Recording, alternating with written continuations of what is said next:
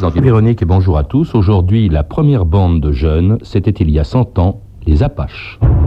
Nous possédons à Paris une tribu d'Apaches, dont les hauteurs de Ménilmontant sont les montagnes rocheuses.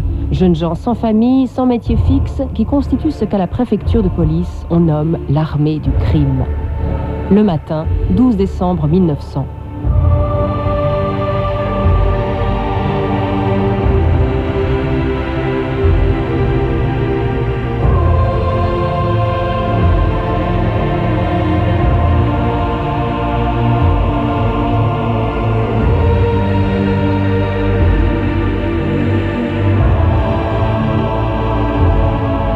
Ans d'histoire.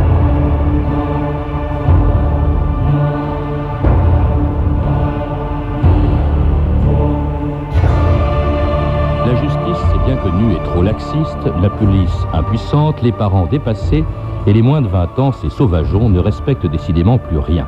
La rengaine est connue et elle se porte bien malgré son âge. Car depuis un siècle, on dit à peu près la même chose des skinheads, des blousons noirs des années 60, des azous de l'occupation ou de ces premières bandes de jeunes apparues il y a 100 ans dans les rues de Paris. On les appelait les Apaches, leur rap c'était la Java, leur verlan c'était l'argot et leur banlieue s'appelait Belleville ou la Contrescarpe. Ils narguaient la police, rançonnaient les bourgeois et préféraient courir des filles faciles que d'aller à l'école ou à l'usine. C'était l'époque où Casque d'Or, la reine des Apaches, faisait tourner la tête de tous les voyous de Paris et scandalisait les bourgeoises venues s'encanailler dans les bastringues de la belle époque. C'est charmant, on ne peut plus aller nulle part sans rencontrer des putains. Dites-moi donc, tu vas nous attirer des histoires. Tiens, voilà ces messieurs maintenant. Alors les seigneurs, ça vient, oui, hein Quel monde Bonjour mesdames. Je vous amène mon pote, il s'appelle Georges.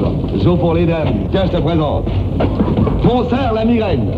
Celui-là, c'est Roland Bellegueule. Guillaume le dénicheur. Fredo mes bottes. L'autre, c'est Billy. C'est vrai. Et nos dames. Qu'est-ce qu'il fait ton pote Je leur pensais. Monsieur travaille. Vous vous rendez compte de mes fréquentations? Il est vrai que j'ai bien été boulanger, moi. Pas longtemps, faut bien le Ils savent danser, les charpentiers Tu peux y aller, hein. La meilleure grincheuse de Belleville.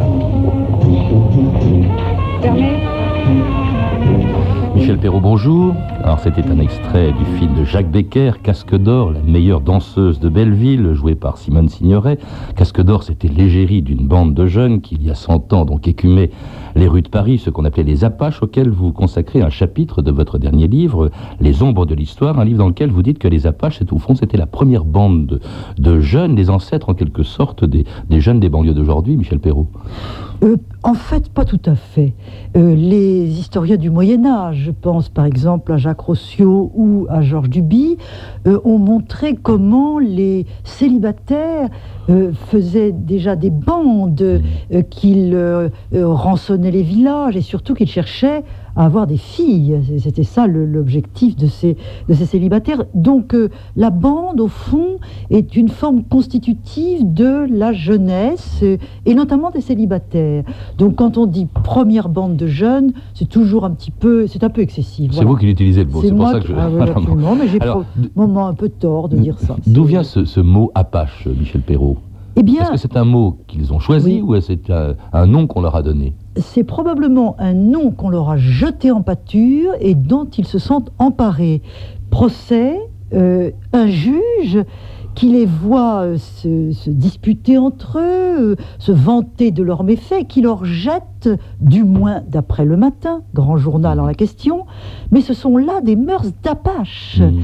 Et le juge fait allusion évidemment aux tribus indiennes.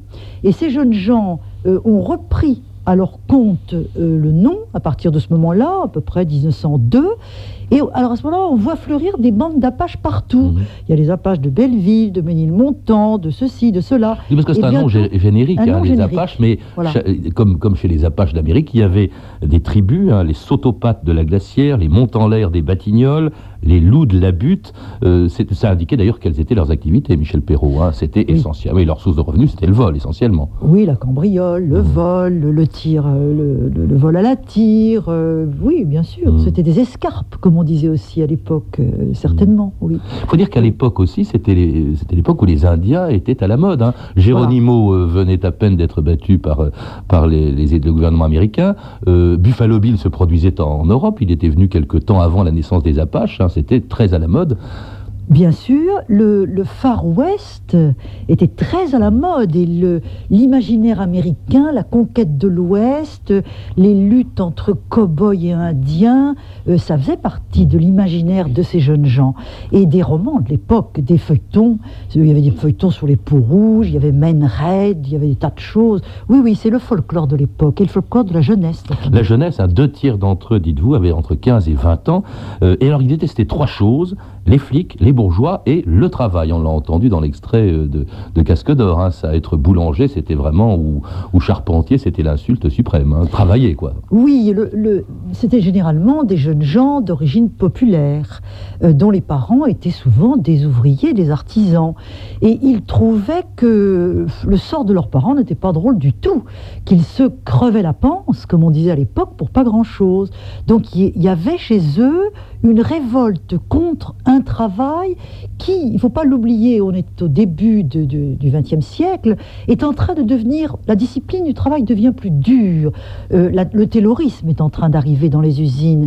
Bientôt, le travail à la chaîne. Euh, la, la chaîne, ça sera plutôt un petit peu plus tard. Mais enfin, le travail décomposé avec des rythmes contrôlés. Alors, ils se disent, nous, on va aller là-dedans, mais et, et- et on voit les usines qui se ferment, les règlements euh, contre l'absentéisme. Tout ça est très sensible à l'époque dans une tension productiviste accrue. On verra sur l'origine de ce, de ce phénomène de- des Apaches. C'est qu'on fasse encore un peu plus leur portrait d'abord. Des jeunes, des copains, hein, des poteaux, comme il disait. On trahissait jamais hein, chez les Ah Apaches. non, non, non, il y avait un on pacte parlait sacré. jamais aux flics. hein, ça. Ah non, non, ça c'était le, le pacte sacré, on ne, se, on ne se trahit pas entre soi. On a un esprit de bande, euh, on se bagarre contre la bande voisine, souvent la, la bande de la rue d'à côté, la rue des Hortos contre, euh, je ne sais plus, la rue de Charonne, ou quelque chose comme ça. Euh, mais entre soi, on est solidaire. Alors, les Apaches hein, avaient toujours un chef, comme dans toutes les tribus indiennes, qui se respectent. Je m'appelle Leca, ça dit quelque chose? Je connais ton nom, oui. Ah, Eh ben, tant mieux.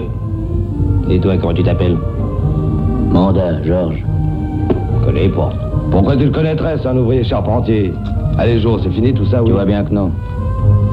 On pourrait peut-être commencer alors. Qu'est-ce que tu veux au juste? Marie. T'es donc vendeur? Ça dépend. Si tu es peut-être riche. Si tu veux, je peux te prendre dans la bande. La place est libre. Merci, mais je peux sortir sans ma bonne. Foutez le camp de Dieu Il y a les flics Alors, le cas, Manda, euh, Casque d'Or, Marie dans, dans ce film, ce sont des gens qui ont existé. C'est même été une très grande affaire en 1902 qui a révélé euh, le- aux, aux Parisiens euh, les Apaches. Oui, euh, Michel Euh, Perrault. Oui, ces bandes existaient. Manda, Leca, euh, euh, ce sont des gens peut-être pour certains d'origine italienne, en tout cas plutôt d'origine du sud de, de la France, semble-t-il, qui se battent pour une fille. Mhm. Parce que cette fille est belle. euh, bon, Dans le film, hein, Simone Signoret est très belle. Simone en Signoret revanche, belle. la vraie Casque d'Or n'était pas, était pas ravissante. Elle était, était assez terrifiante même. Elle était peut-être terrifiante, mais elle avait la réputation d'être belle. Mhm. Et on aura peut-être l'occasion de parler de Colette, Ouais. qui dès avant 14 magnifie euh, casque de cuivre, comme elle l'appelle, casque de cuivre, casque d'or. On voit bien la légende qu'il y a autour des cheveux, ses cheveux, oui. notamment. Euh, et alors en plus de ça, cette fille semble avoir été un peu elle-même chef de bande. Mhm. Et, et donc l'avoir avec soi, c'était un peu une question d'amour, une question d'honneur. Peut-être une question d'intérêt aussi, c'est bien possible. Donc on se bat pour elle. Alors le cas, c'était le ça, chef de la bande des Popincourt. Manda, euh, le film de Becker a travesti un peu la réalité. Manda, c'était pas euh, un charpentier, il était ancien euh, euh, pâtissier, je crois, enfin je sais plus très bien, mais euh, il était devenu le patron euh, brutal euh, d'une bande, la bande des Hortos. Marie, c'était Casque d'Or, de son vrai nom, euh, non pas Marie, mais Amélie, Elie- euh, pardon, Amélie Elie, hein, qui était une prostituée. Hein, ça, ce que ce qui est à peine évoqué dans, dans le film de, de, de Becker. Mais alors, il y a, justement, il y a des femmes apaches. Vous insistez bien là-dessus, euh, Michel Perrault. Il y a des femmes apaches qui ont un statut tout à fait ambigu parce que euh, d'un côté elles ont des amis de cœur qui sont souvent ces chefs de bande et euh, elles, elles- au rebours, à la, différence des filles de leur époque, elles sortent, elles ont une certaine liberté d'allure, de mœurs, de ton. Euh, mais d'un autre côté, elles pètent leur corps, c'est-à-dire qu'effectivement, euh, elles se prostituent. Mais elles se prostituent pas n'importe comment, elles se prostituent pour leurs amis de cœur. Mhm. Et il y a donc un statut extrêmement ambigu de ces femmes apaches qui sont à la fois les marmites, savez, le nom de l'époque, les marmites, c'est-à-dire celles dans lesquelles on puise pour avoir de l'argent et des ressources, et en même temps des belles pour lesquelles on se bat. Tout ça formidablement ambigu, effectivement. Ou que l'on vend, on a entendu l'extrait tout à l'heure, euh, je cherche Marie, pourquoi tu es preneur, euh, tu es à vendre, enfin c'est c'est effectivement un peu des, c'était un peu des prostituées, eux-mêmes sont un peu des, des souteneurs, elles appartiennent d'ailleurs à, à- à leurs hommes. Alors c'est un phénomène qui est essentiellement urbain, euh, Michel Perrault, hein. il n'y a pas d'apache à la campagne hein, à l'époque. Non, pas du tout, pas du tout. C'est un phénomène d'abord parisien. Euh, c'est un, un phénomène de l'Est, enfin ils se recrutent dans généralement l'Est de Paris, euh, et leur lieu, on en parlera peut-être tout à l'heure, c'est les fortifs, c'est les boulevards aussi.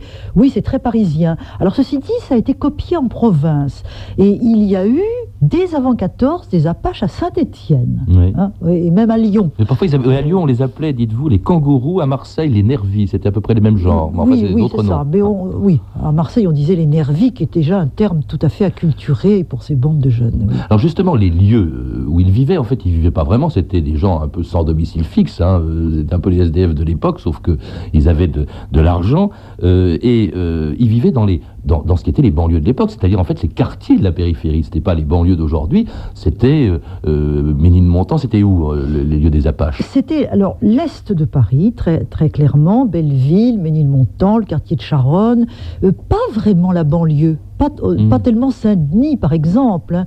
Euh, c'est-à-dire vraiment les arrondissements de l'Est de Paris. Oui, était, ou enfin qu'on considérait était- un peu comme la banlieue à l'époque. Je Oui. D'ailleurs, c'est pas pour rien que dans le film de Becker, on dit que le héros principal est charpentier. C'était les quartiers des ébénistes du Faubourg Saint-Antoine, dont les enfants ne voulaient plus euh, faire, en- encore une fois, le métier des parents. Alors, quand ils se retrouvent, ils se retrouvent dans plusieurs endroits. Euh, ils se retrouvent sur les boulevards. C'est là souvent qu'ils font un peu des mauvais coups, le à la tire, euh, la, prostitution. ça, c'est vraiment les grands quartiers de sociabilité. Et puis, les, leurs quartiers de bagarre entre eux, ou pour les bourgeois attardés qui auraient l'imprudence d'aller comme ça euh, le soir tard, c'est les fortifs. Il ne faut pas oublier que Paris, à cette époque-là, est entouré d'une zone de fortification euh, non constructible. Ça, ça date de 1840, militaire.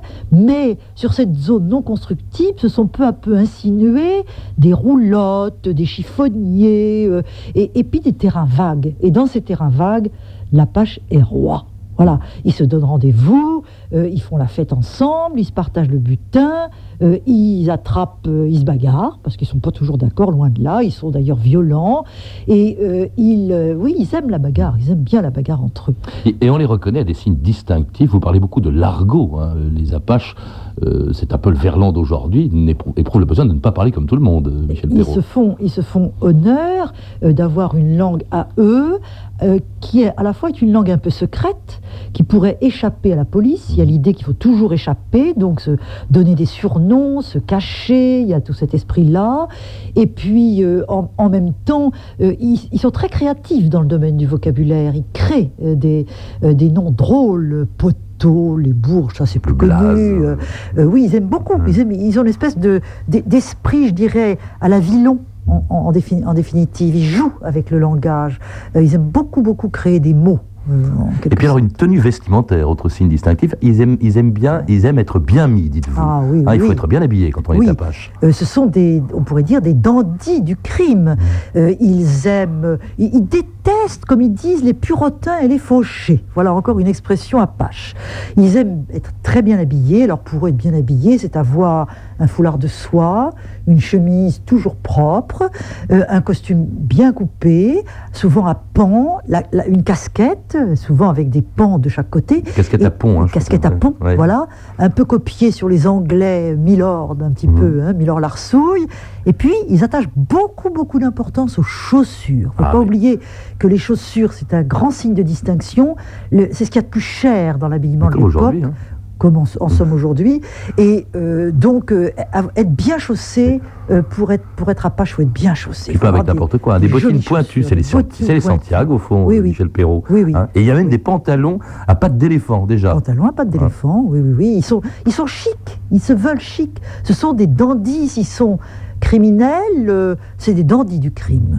Alors les Apaches ayant leur patrie, euh, c'est-à-dire leur quartier, ayant une langue, l'argot, il était naturel qu'ils aient aussi un hymne national. Chant d'Apache par Aristide Bruand.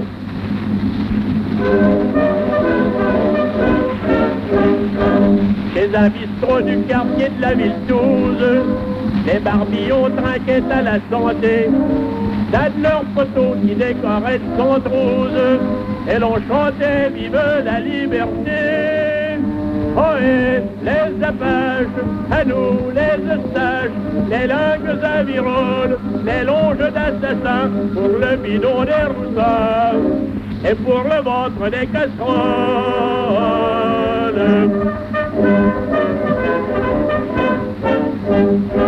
Faut pas non plus venir se frotter derrière nos petites bergères qui se baladent sur le temps, ou ben sans à la boutonnière, pour ceux qui se mêlent de ce qu'ils les regardent pas.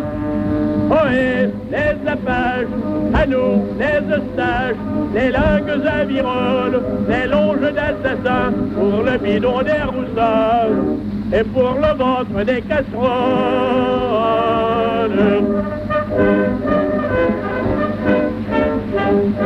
D'abord, nous autres, on fait pas de politique. On vote toujours pour le gouvernement. On se fout du roi comme de la République, pourvu qu'on puisse travailler tranquillement. Oh et les apaches, à nous les eustaches, les langues aviroles, les longes d'assassins, pour le bidon des roussins, et pour le ventre des casseroles.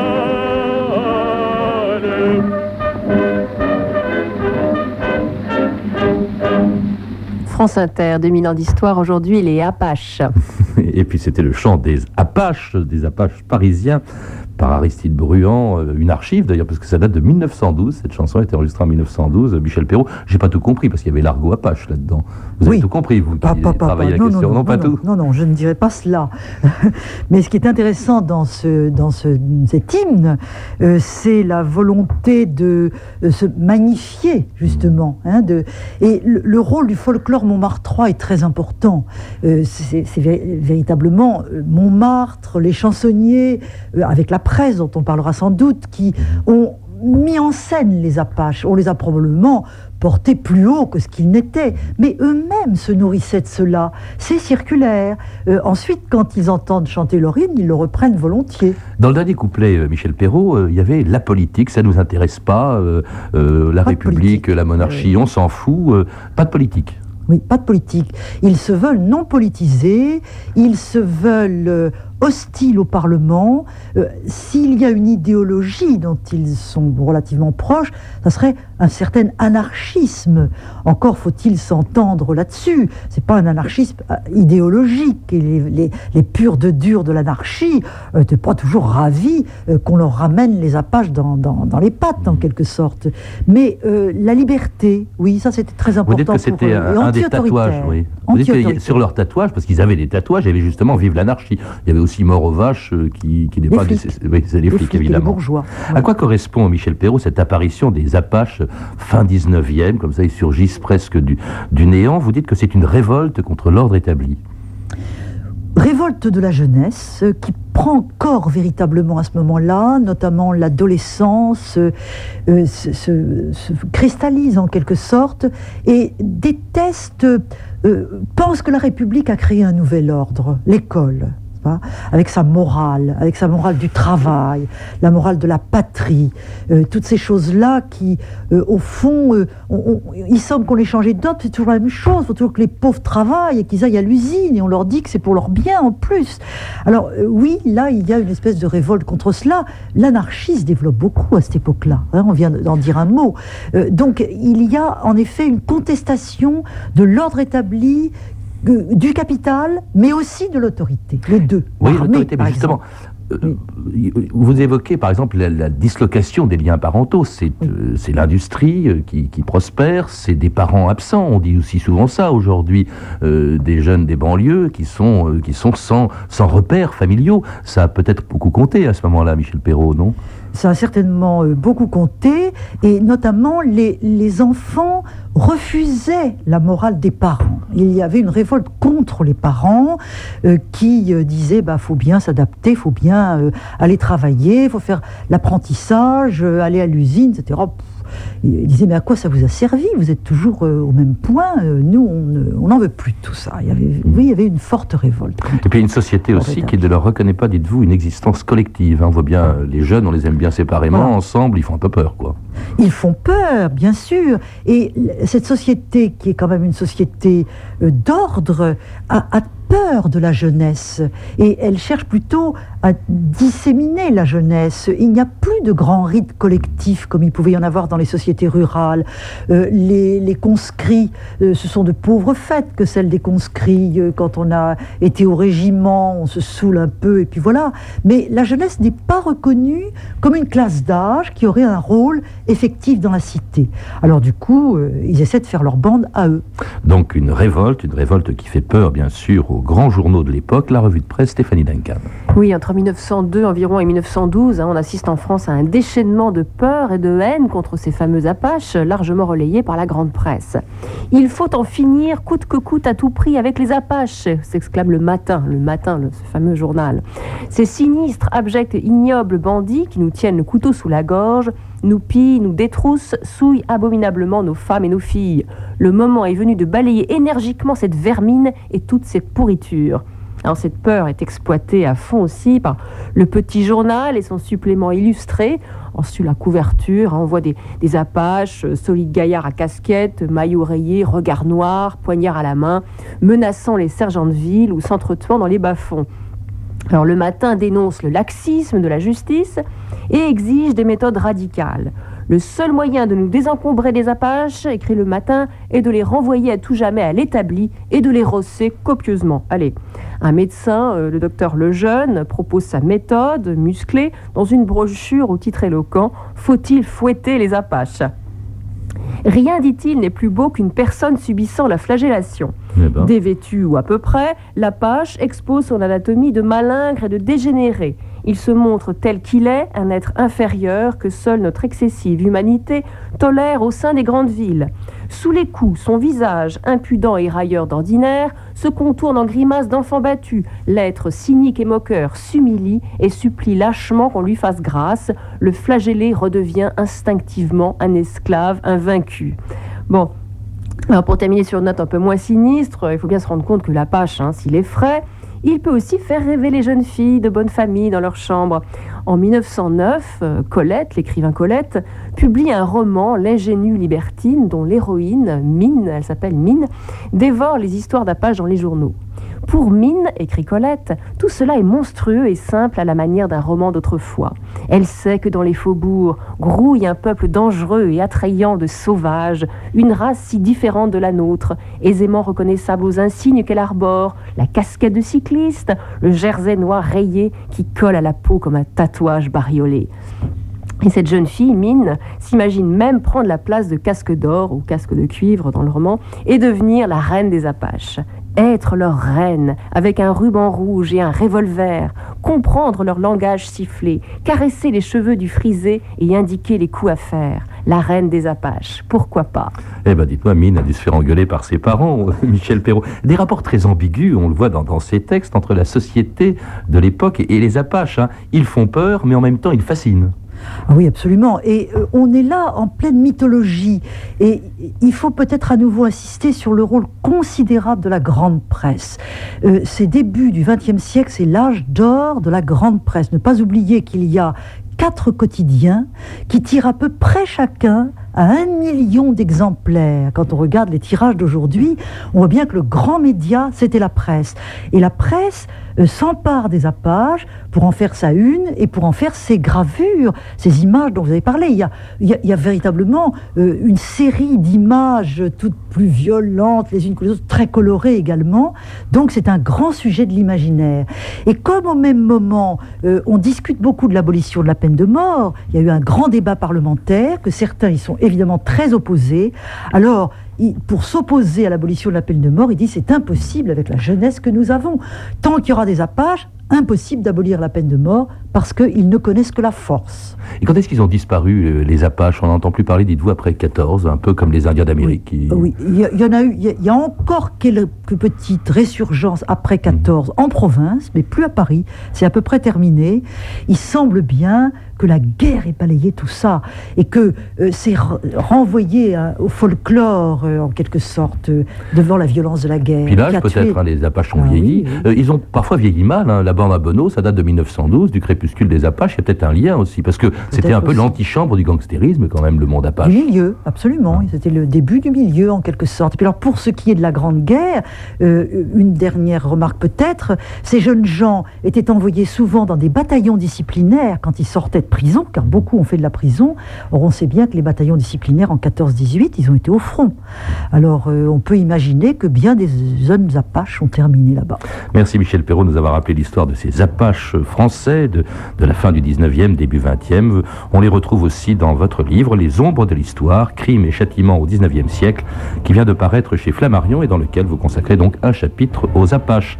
Un autre livre aussi que vous venez de signer, Les femmes ou les silences de l'histoire, qui paraît ces jours-ci en poche chez Flammarion dans la collection Chant.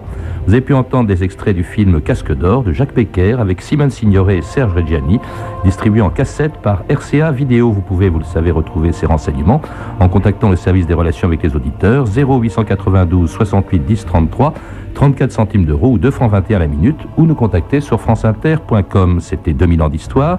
À la technique Sandrine Laurent et Christophe Goudin, revue de texte Stéphanie Duncan, documentation Anne Weinfeld et Virginie Bloch-Léné, une réalisation de Anne Kobilac. Une émission de Patrice Gélinet. Il est 14h30, évidemment, vous retrouvez Chris dans une rediffusion de Portraits sensibles du 30 janvier 2001.